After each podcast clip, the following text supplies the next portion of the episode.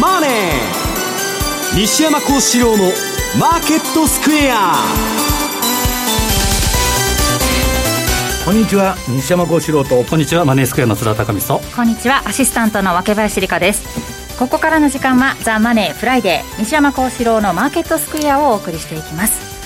さて今日大引けの日経平均株価ですが241円安ということで2万8812円反落して終えています、まあ、週末ゴールデンウィークを控えてというところですかね、まあ、そうですね、日本の方は連休日程ででなんとなくねまあ株はちょっと今日まあ下げて動いたような感じになってるんですけど、為替の方はもうボラティリティがなくなっちゃって、まあ、まだ連休終わったわけでないんで、これからなんであれなんですけど、なんかもう諦め声見て、あの諦め顔の人が多くてですね、は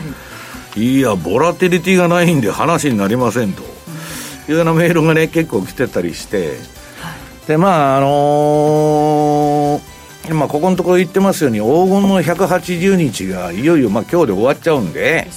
まあ、5月から10月の半ばまでは、まあ、非常にややこしい相場になるんですけど、ただあの、先ほどね、ツイートしたんですけど、アマゾンがすごいいい決算出しまして、これね、あのいろんなところで取り上げて喋ってたんですけど、あの日足も週足も買いトレンドが今出ちゃってると。アップルも決算良かったんですけど、まあ、こちらのはね、アマゾンほど今テクニカル良くないんですけど、だからまあ、アメリカの方はね、まあ、よくわからんと、ただアメリカの方で今問題になってるのは、あの、富裕増から何からね、キャピタルゲインからまあ、税金、えー、仮想通貨も、まあ、ビットコインとかね、暗号通貨もどうすんだと税金。まあ、だからなんかちょっとややこしい相場になってきたんだけど、ようやくバイデンが出てきて。本物です。え？本物。本物 いや、ほんま、一応本物ですよ。あの、いやいや、もう完全にね、私はいつでも言ってるあの、毛沢東時代の中国とかね、旧ソ連の方向に向いていくと。で、そうじゃないとアメリカにもう勝てないということなんでしょうね。で、アメリカっていうのは州が国みたいなもんで、それで連邦制になってたんだけど、なんだかわけのわからない国家になってきたなと。で、それと軸を同じにしてね、はいもう金融政策も行くとこまで行ったれと。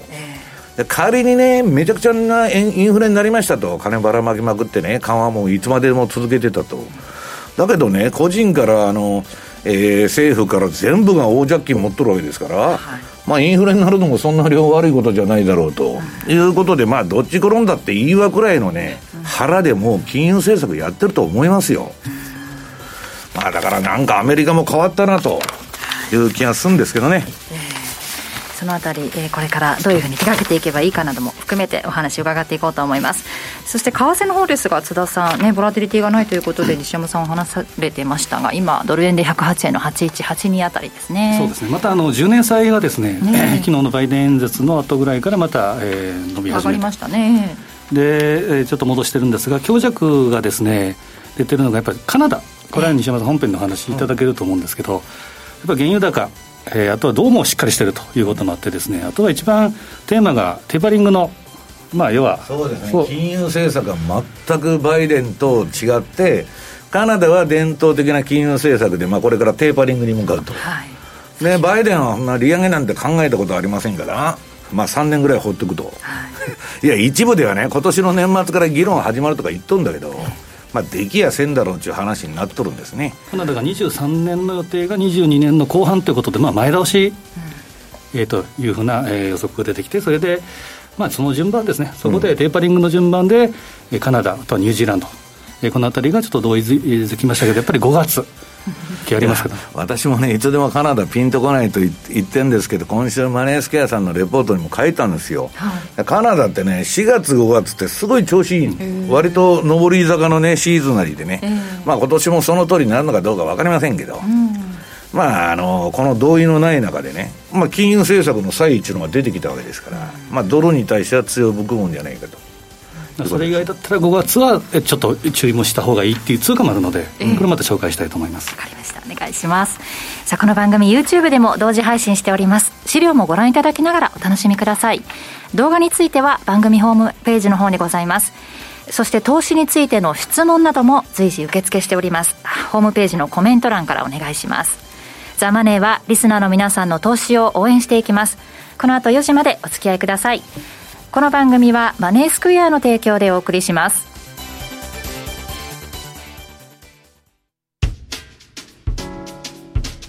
お聞きの放送はラジオ日経です。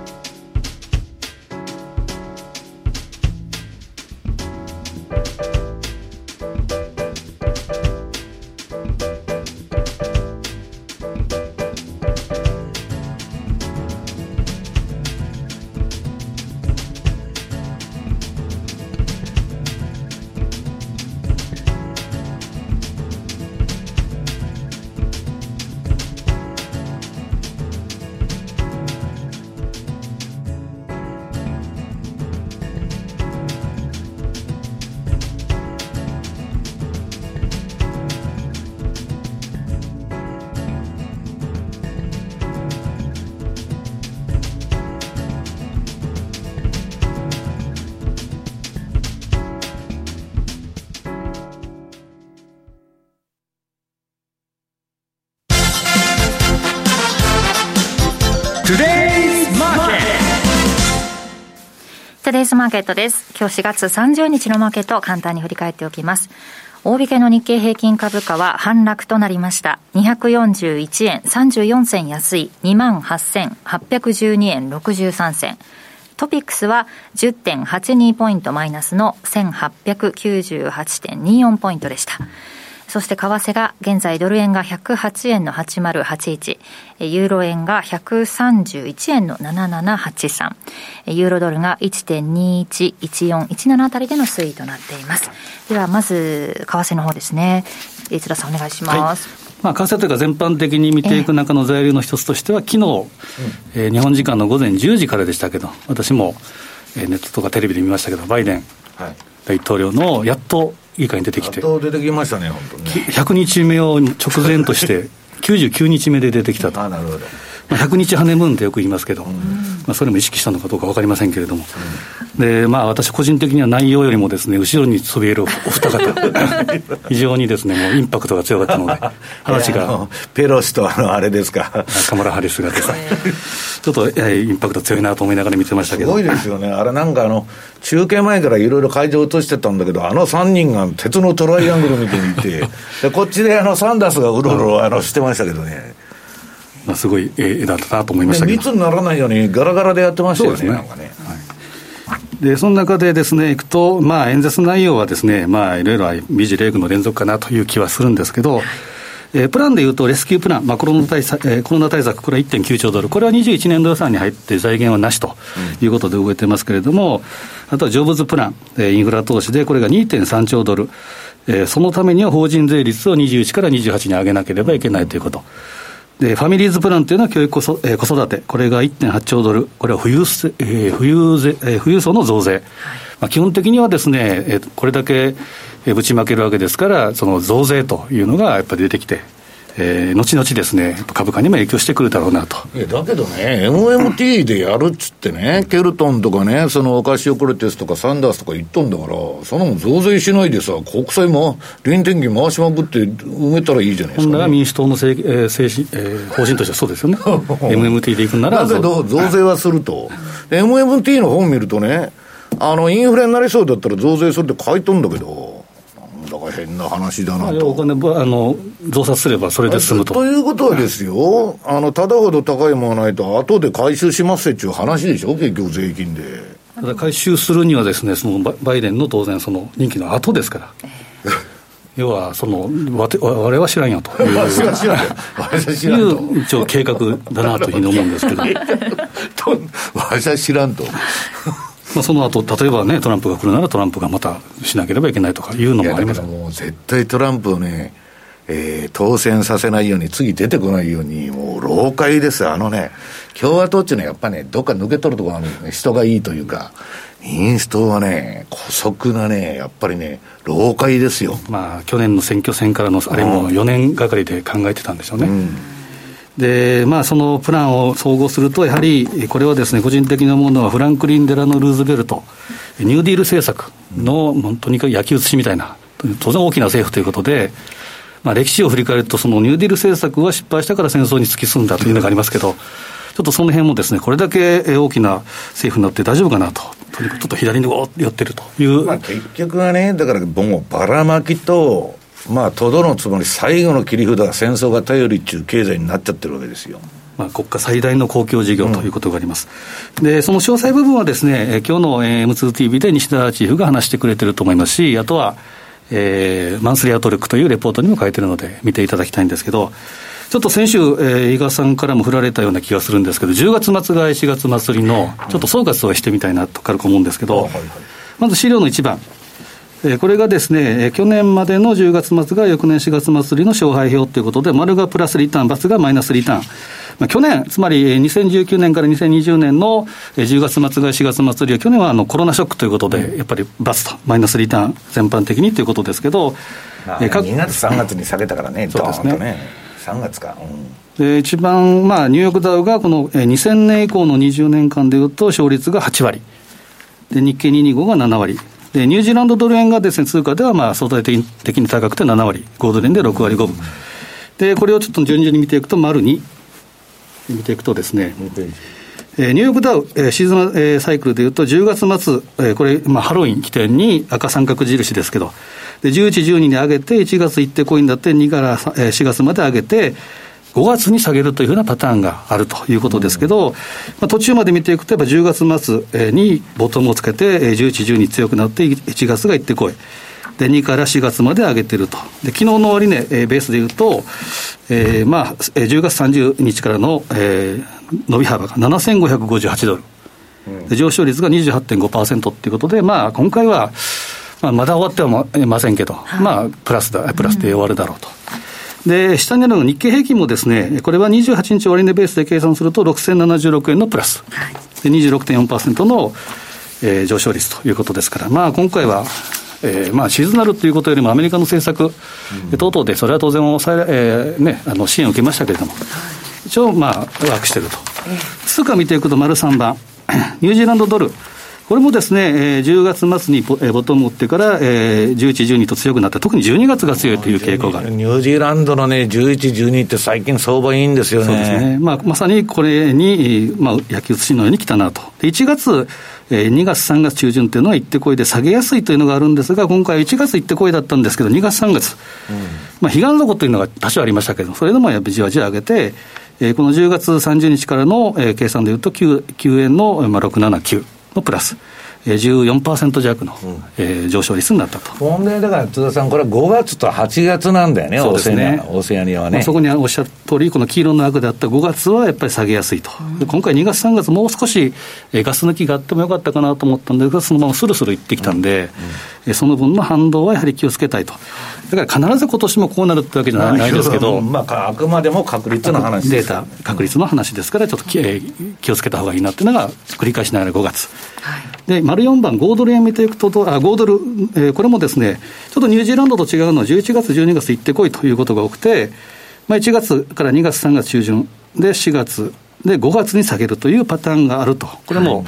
えーまあ、株、ニュージーランドドルと同じような動きですけど、今回も彼岸底でやったんですが、えー、じりじり上げて、10月30日から11円上げて、で15%弱の上昇率だったと。じゃあ、津田さんのあれでいいや、5月買いの7月末売りとさ、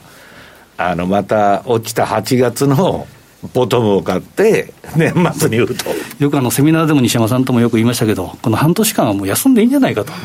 えー、4月以降は、あ5月以降はですね、それぐらいちょっと、えー、ちょっと難しい。方向性という意味では難しい、トレンド相場という意味では、まあ、まあだ、だから、どっちに警戒するかって、下げの方がちょっと気持ち悪い、ね、ということですね。特に5月と8月は繰り返しながら、やっぱり気をつけた方がいいと。で、えーまあ、今見ていくと、ニュージーランドドル円と5ドル円のチャートを見ると、丸5番で、えー、先ほど言った、やっぱり、テーマがテーパリングのスタート、えー、どれがまあ早いか、どこが早いかという相対的な速さですから、そうするとニュージーランドドル、えー、RBNZ、ニュージーランドの準備銀行が、カナダについて早くテーパリングするんじゃないかというような思惑。で、これが3月後半からの起点からいうと、ニュージーランドドル円の方が、まあ、相対的な力学関係でいうと強いということで、えー、5ドル、えー、OG9、これが下げてると。これが丸6番ですね。はい、で、その関係でニュージーランドドルの方が、まあ、タイドルもそんな感じなんですけど、えー、だらだら下げて、ちょうど、えー、安値高値の半値押し1.074あたりをこれ割り込んできているということがあるので、え次でいうと61.8%の1.069、まあ、1.07割れぐらい、十分あり得ると。しばらくはニュージーランドドルの方が形成的には強いかなということですから、下値を試していくような展開ではあると思うんですけど、当然これは兄弟通貨ですから、そう大きな金利差の開きもないだろう。ニュージーランドもね、だからあの住宅バブルで利上げしたいんだけど、別に何の産業があるとこじゃないから、それ潰しちゃうと、今度は、まあ、GDP 悪くなるみたいなね、ちょっとややこしいとこに入っちゃってるんですよね。ただまあ、繰り返しながら、その金融政策の、えー、テーパリングの起点ということのみで考えると、うん、まあ、基本的にはレンジ相場であると、限られたボックス圏内で動くだろうなということですから、OG は引き続き、えー、レンジ枠ということで設定してもいいのかなというふうに思いますね。うんそのあたりのペアを中心にということですが、まあ、5月、8月、5ドル、ニュージーランドドルはそれぞれで、えー、ちょっと注意、シーズナル的に注意が必要ということで、またね、明日から5月ですから、仕切り直して、えー、しっかり臨んでいただきたいなというところですが、えー、西山さんの方からは、まあ、先ほどからありましたが、はい、世界に先駆けてね、出口を模索し始めたカナダの、カナダドルのシーズナリーサイクル。ね、まあ、あのー、私はいつでもピンとこないと言っとるんですけど、はい、陸続きでね、えー、ななんかアメリカとカナダと何が違うんだと。まあなんかね、えー、まあ、そうは言いながら、この中央銀行の政策の際という意味で言えばね、はい、このカナダ中銀は閉めるともうテーパリングに向かうと言っとるけど、このままほっといたらバブルになってね、変なインフレになっちゃうと。まあこれはまあ、従来の、まああの中央銀行の仕事としては当たり前のことを言ってるわけです。ところが、えー、要するにアメリカ経済ね、金ばらまいて絶好調と言いながら、パウエルの方は、はい、いや、そんなもん知らんがなと、えー、金利上げる気なんか全然ないでと。これは一体どういうことですかと。うん、そうなると、これドル、カナダに対してはね、はい、まあ他の通貨どうか知りませんけど、あんまり買う意味がないなと、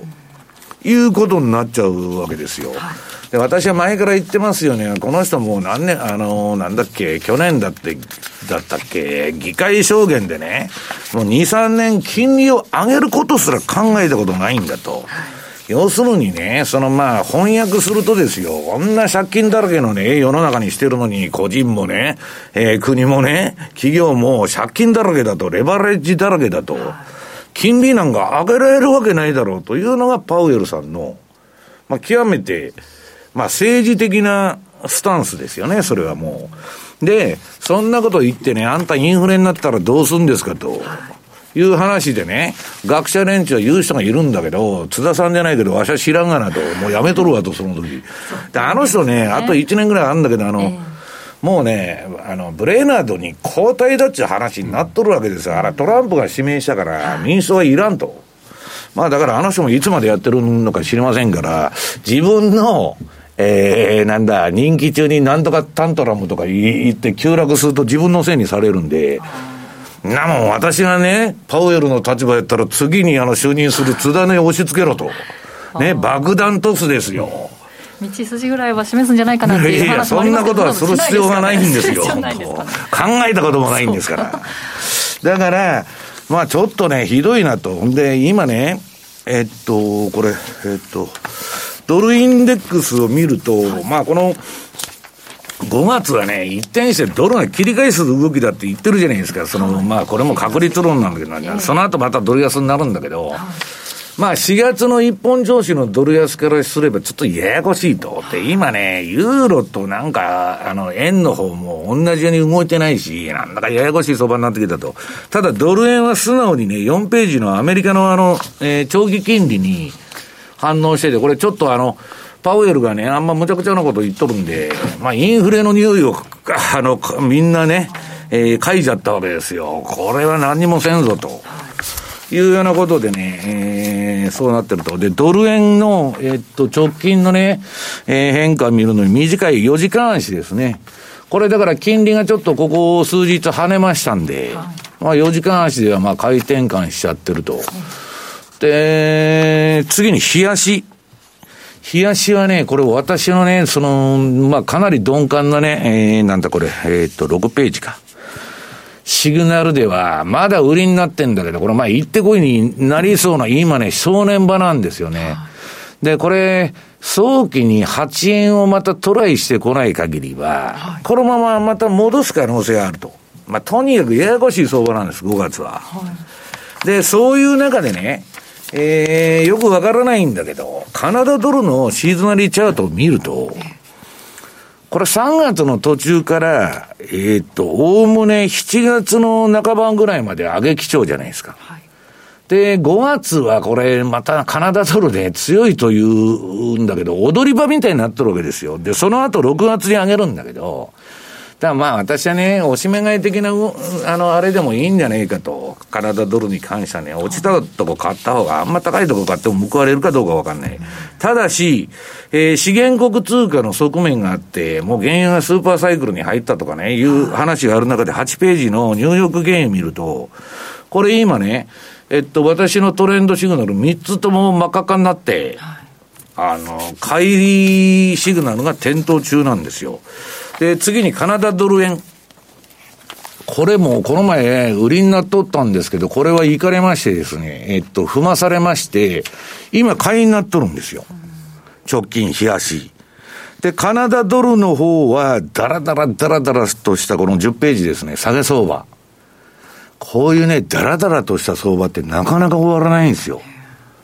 本当自利品ってね、日本の失われた30年と一緒で、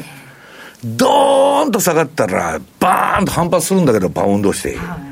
じりじりじりじりと真綿で首を絞めるようなね、え動きしとると。これもだから売りになっちゃったと。ドルがね。ということは、まあ、カナダ強いんじゃないかという話になるわけです。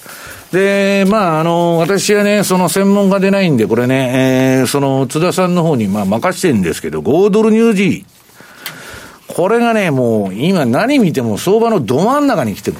もう移動平均、まあ何日のとっても大体移動平均の近くにおると。だからど真ん中だから、まあ目先ね、本当の小さいレンジとコアレンジで言うと、この1.0917。から下が1.0567ぐらいの、まあ、レンジじゃないのかと。まあ、このボラティリティの小ささですからね。で、えっと、マネースケアさんで今度8日からリリースされる、えー、ユーロポンド。はいこれはね、あの、5、あの、OG9 位とね、同じようなチャートなんですよ。えー、っと、12ページ。で、同じようなチャートなんですけど、冷やし見ると、かなり乱高下というか、激しく動いとるじゃないですか。で、えー、っと、今ちょうど週足出してくれたんで、週足見てみると、これが王子球威とそっくりなんですよ。前はすごい動いてたんだけど。これ週足ですね。あ、ごめんなさい。これあの、週足です。はい、えー、日足の ATR チャンネルになってますけど、うん、週足ですね。はい、これが、あのー、ちょうどね、レンジの加減までこの前につけて、で、ちょうど私、あの、テクニカルフォーカスとか、あの、セミナーやったもんですから、まあ、目先がね、ちょっとユーロ売りが、えー、止まって、ポンドが切り返してもね、おかしくないという、まあ一応レンジの加減までやってると。はい、ただ、まだ完全にリバウンドするっちゅう、その確証が得られないんで、売られすぎからの、ちょっと上がっとるだけですから、うん、まあ下は0.8296ぐらいあってもおかしくないと。ただまあチャート的には5、えー、OG9 位とそっくりなんですよ。だけど、動きがこっちの方が激しいだろうと。えー、いうふうに見てます。で、14ページ。これ、まあ、あの、マネースケアさんのね、えっと、M2TV のテクニカルフォーカスでもやったんですけど、私、今週の28日に、えっと、これ、セミナーやりまして、はい、ウェブセミナーですね。1時間20分も喋っちゃったんですけど、あの、ユーロポンドのここでテクニカル分析やってますんで、えー、興味のある方はこちらの方を見てくださいと。いうことですね。M2TV で、そう、MTV で検索してもらったら、これあの YouTube に上がってるんじゃなくて、えっと、誰でも見られるんですけど、マネースクエアさんのウェブに上がってるんで。はい、はい、M2TV のところにあるということですのでね。どちらもね、ユーロポンド、この後、また津田さんからもお話ありますけれども、マネースクエアでね、いよいよ取り扱いが始まるということですのでね、ぜひチェックしていただきたいと思います。以上、トゥデイズマーケットでした。お聞きの放送は、ラジオ日経です。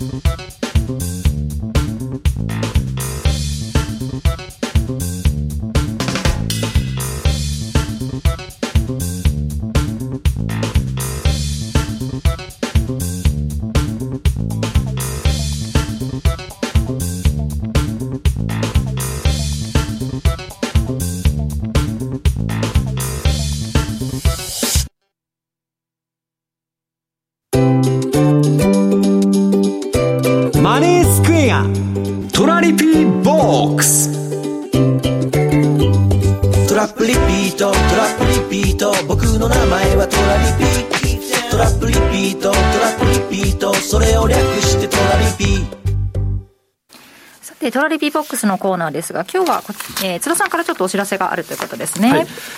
ー、とまず、えーまあ、この来週もゴールデンウィークということで、はい。えー、株式市場、日本本邦株式市場お休みですけど、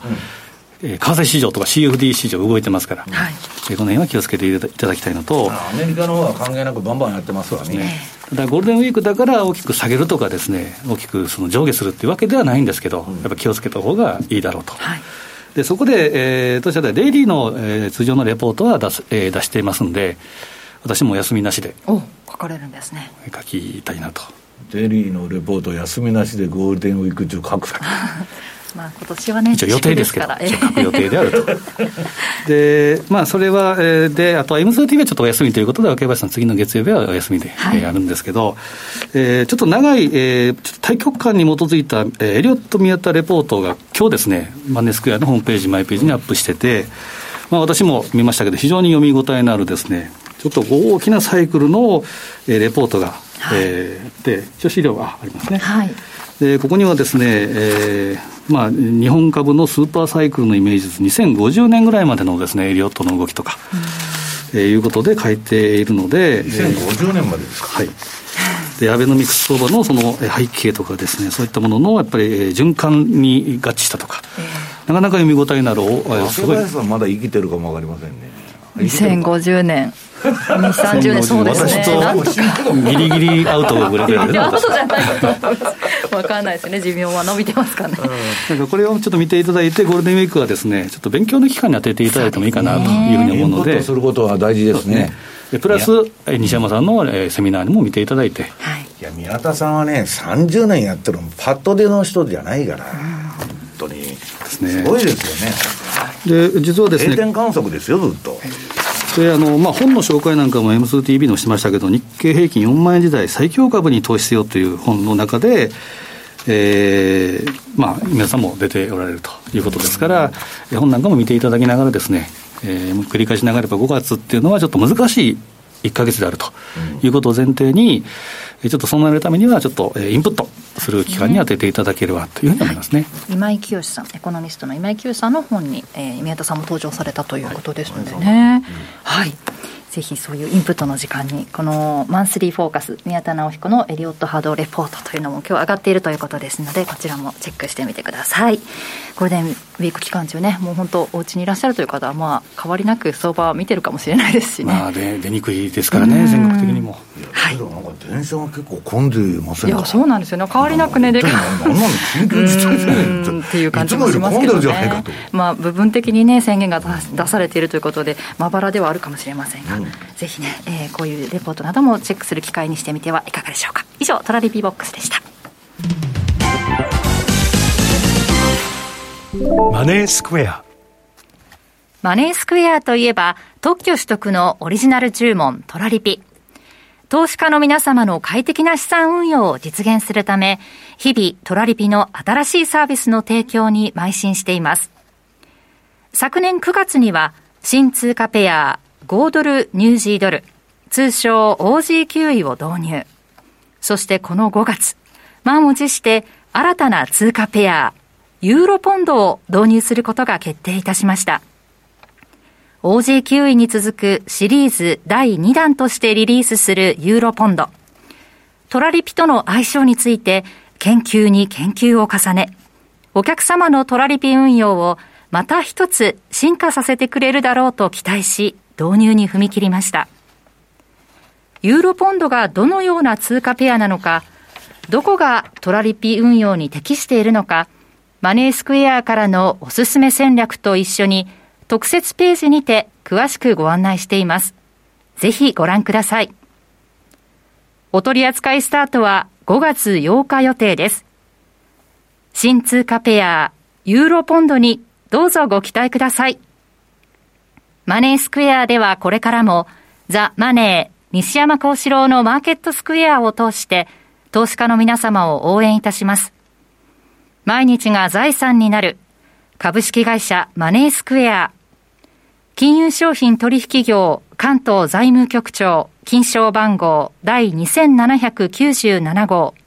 当社の取扱い商品は、投資元本以上の損失が生じる恐れがあります。契約締結前交付書面をよくご理解された上でお取引ください。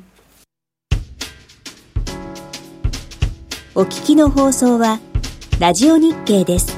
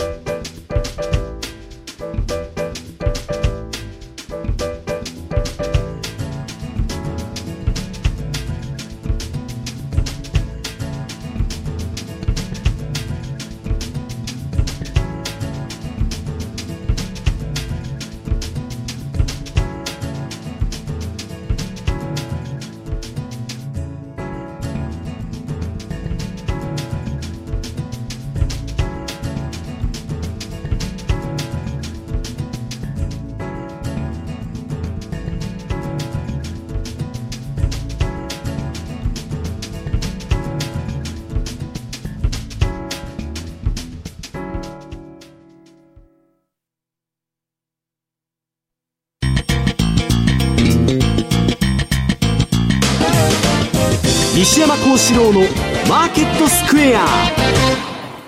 さて、このコーナーではマーケットの見方について西山さんにいろいろな角度で教えていただきます。今日のテーマ、政府からもらう小切手で株式投資をする時代、このシステムはどれくらいの間機能するのか。はい。まあ、あの、事実上、去年からですね、えー、えー、政府からの小切手でですね、今、あのー、働いてるより遊んでる方が金もらえるんですね、アメリカの。特にあの、貧困層なんてもう、あの、寝てた方が、あの、金儲かると。それで、当然株式投資に行くわけですよ。だって、金利は上げないばらまくって言っとるんだから、株価は上げんやつはバカだっていうことになってるわけ。で、それ、まあ、ミレニアルが中心に、まあ、去年からね、あの、ロビンフッド現象で動いてんだけど、まあ、今度今、て、あの、アメリカの決算バンバン出てんだけど、テスラがね、一応、まあ、私この番組でもバブルの指標だと。で、テスラがね、ちょっとね、やっぱり、あの、この、5月前から、これ、トレンドが、まあ、買いトレンドの2発ぐらい出て、これ、冷やしなんですけどね。えー、その後、まあ、えー、1回売りになって、で、また切り返して、まあ、調整色がつい相場なんです。で、次に週足見てもらうと、これはもう完全な調整相場ですね。標準偏差の青いラインと ADX の赤のラインが垂れてまして、はい、で、まあ、ちょっと一応、一旦天井っていうような形になってる。で、ただテスラとかビットコインはすぐ切り返してくるんで、で、今テスラはもうビットコインで、えー、相場が動いてますんでね。まあ、早期に切り返したらわかんないんだけど、早期に高値を取れないと、ちょっとね、値幅で調整するか、日柄で調整するか、どっちかやる場合があると。で、その、ビットコインなんですけどね、これまあ、私が知ってる頃ってまあ、すっげえ安かったのに、いくらかもう忘れちゃったぐらい、な1万円とかそんなもんですよ。で、50万になったって、こんなもん大バブルじゃないかってみんな言っとったんですよ。で、そこから200万まで行って、で、また50万まで墜落して、今この値段でしょ ?600 万、700万とかいうような値段になってきてね。で、これね、スコット・マイナードが、えー、これはもう上がりすぎだからね、あの、グッケンハイムパー、えー、インベストメントですね、3、400ドルまで下げて、で、また600とか700に、その後また戻るだろうと言っても、それでも。で、今ね、あの、えっと、コンピューターの値段が下がらなくて、ビットコインのあの、マイニングやってる人が多くて、グラフィックボードの値段とか、まあ、で、みんな高すぎて今買えないから、グラ、グラボが。ビットコイン早く暴落してくれと。で、そこで中古でブワーってそのマイニング諦めたやつが投げるんだって、そのグラフィックボード売りに行くそこでガサッと買いたいっつってみんな言っとるまあその通りいくかどうか知りませんよ。で、ただね、この資産バブルで言うと、過去これ40年間いろんなバブルがあったの。テックバブルとかゴールドのバブルとかね。えー、っと、私が100年に1回のバブルと言ってる頃は89年12月のあの日経の大天井をつけたね。これ、なんか、えっと、青いラインであの、ま89の上に出てますけど、可愛らしいもんなんですよ。ビットコインのバブルでいいです。どんだけすごいんやっちゅうくらいのね、破壊力。で、まあ、実際にビットコインのその、えっと、ビットコインドルのチャート見てもらうと、えー、19ページですね。えー、これ、冷やし、で、週、あれ？あ、冷やしがこれですね。で、ちょっとね、テスラのあの、チャートと一緒で、横ばいになってる。で、週足見てもらってもですね、これ、めちゃくちゃな上がり方したでしょ、去年。まあちょっとね、えー、狂乱のバブルという感じなんですけど、それでもね、えー、ゴールドが買われずにビットコインばっかバンバンいっとると。これはね、今の市場っていうのは株式市場も、こういう暗号通貨とかも、もうミレニアル、30以下のやつの、その、相場なんですよ。でね、これって、その、まあ株もインフレヘッジだと。こんだけ金ばらまいとってむちゃくちゃやっとるからインフレになるだろうと。で、ビットコインもそういうことで、結局買われてるわけですよ。その裏付けがね、理論価格も何もないんだけど、こんな無茶苦茶な政策ね、バイデンみたいなことやっとったら、それはインフレに火がつきますよと、いつかね、いう形になってるわけですよ。だから、まあ、津田さんが冒頭に言った、このバイデンの今度のね、えっと、その、なんだ、就任演説か、あれ、今頃。施政方針ああ、施政方針演説だ、就任終わってんだな。あの、誰もおらん、あの、あの、とこでやっとったやつですよね。えー、施政方針を聞いてると、私はね、もうね、あのどういうんですか、アメリカの連邦政治の崩れつつあると。まあ、さっき言ったら州が国なんですよ、アメリカは。で、それでやってたんだけど、えー、で、それぞれのね、まあ、自治権っていうのは強くて、まあ、州によってガラッと変わるわけ。だけど、それでもうやっていけないから、ソビエト連邦みたいな形式に変わってくる。これから。で、それはね、あのー、マスコミを利用しして、まあ操作して、まあその洗脳してってやるんだろうけど、これ結局ね、無限大介入と今まあ財政のばらまきとかね、うんぬんだとか給付だとか MMT 理論でやってるわけですよ。で、私はね、資産バブル対インフレのね、実験をやっとるって言ってるんですけど、これね、仮にね、失敗したところで、まあ、アメリカのね、今1、えっと、1ドルの,、G、あの GDP の成長を指すのに7ドル使ってるわけですよ。こんなもんね、どっかで破談会迎えるんだから、で、借金は増税でね、バイデンが増税案発表したんだから、あんなもんね、何百年かかるんだっていう返済になっちゃうわけ。な返す気なんかありませんよ。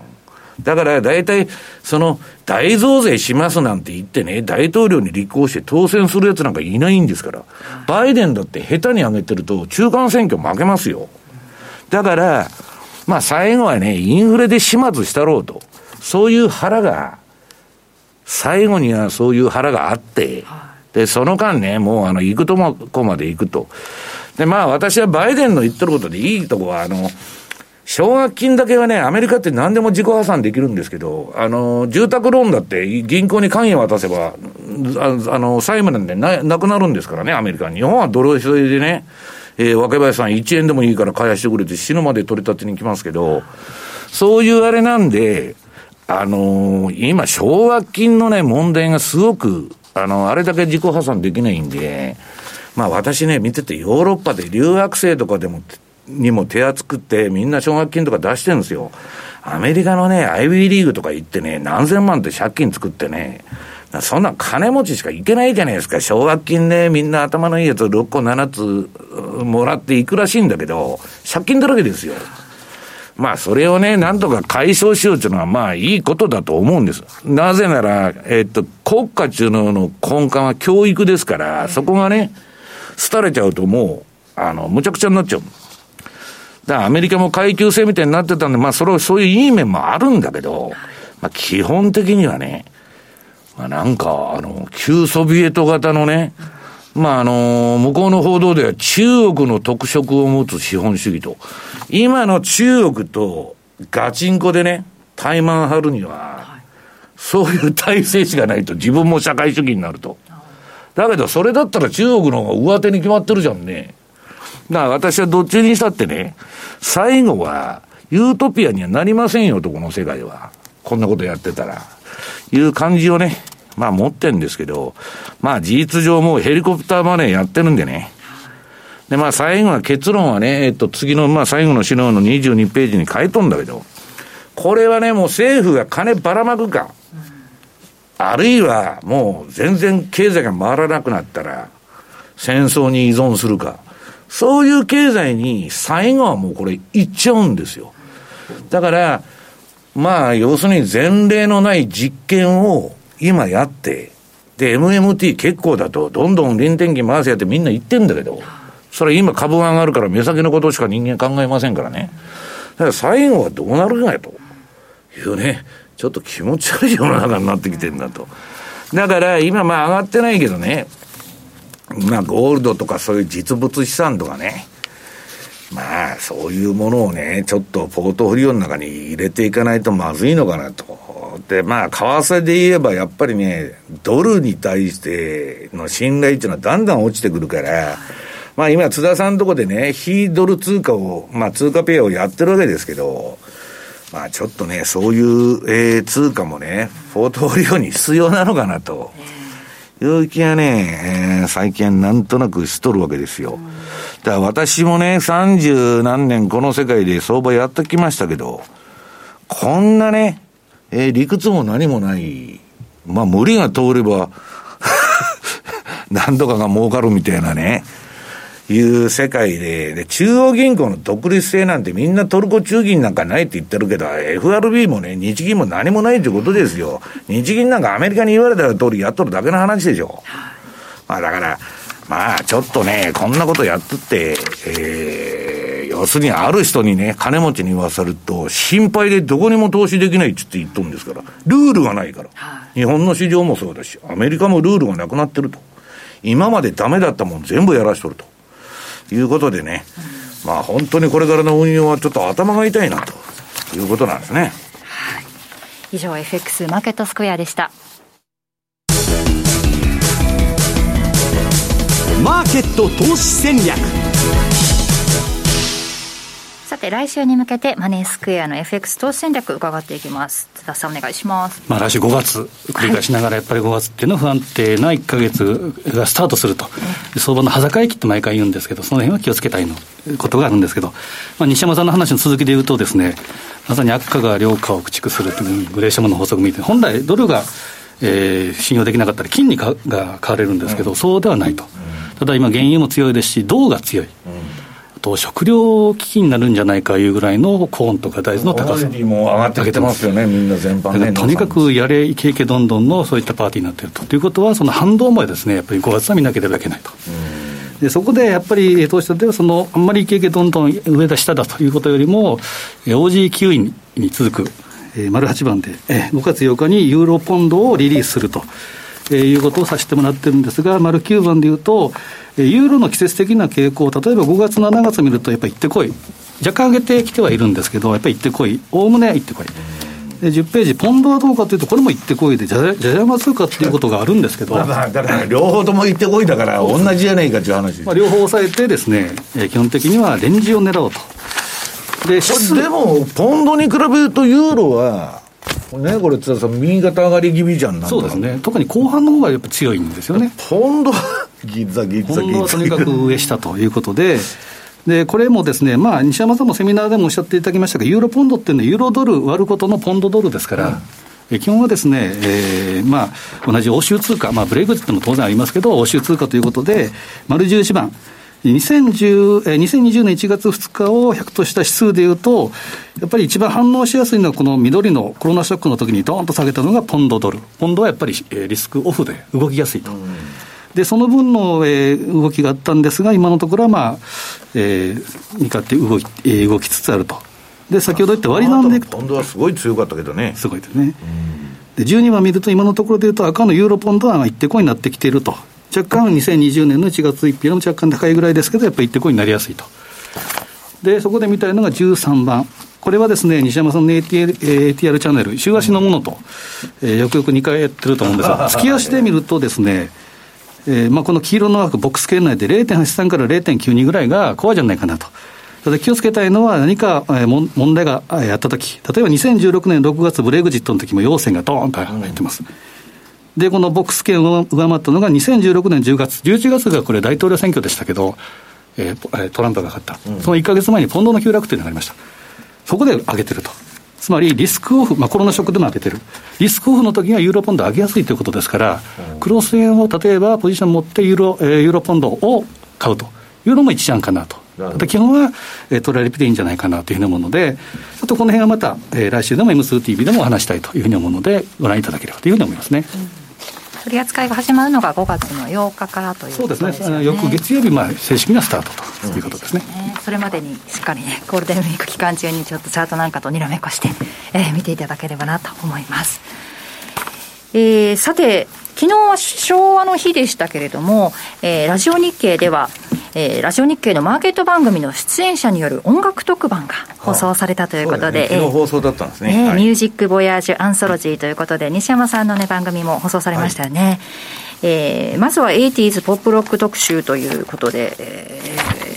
この80年代の音楽なんかも中心に放送されたということですよね。なんかまあいろんなもんやってるんでね、えー、えー、っとあのラジコのタイムフリーで、えー、えー、聞けあの今でも聞けますんで、はい、うん、あの聞き逃した番組はタイムフリーでと、はい、いうことでラジコのとこから入ってもらうとまあ、あの番組いろいろ出てくると思います、はい、石原淳の「日々の泡音楽と出会った日」ということでね、はい、えー、西山さんの番組もこちら大里清さんと、えー、されてるということで私も昨日ちょっと聞いてましたけれども。ありがとうございます、えー、西山さんなんか DJ されてたなんて話なんかもあったりして、えー、あんまり深掘りしてもらうと困るんです、えー、後で聞きましょうかね西山さんの、えー、若い時の話なんかもぜ,、えー、ぜひ出てきたりする、えー、2時間たっぷりお送りした番組ということですので、はい、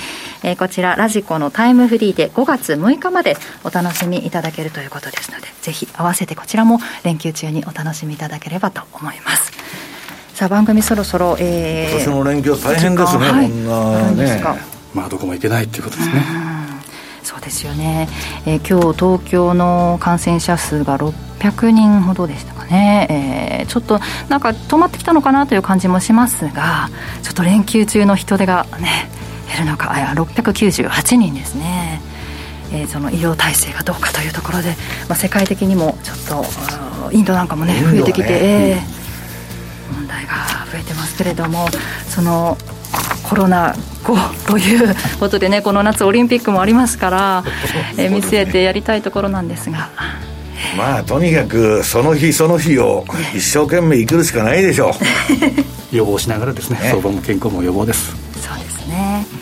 しっかりちょっと予防しながらのゴールデンウィークということですがまたね、えー、ちょっと我慢した後にはいいことがあると思ってね、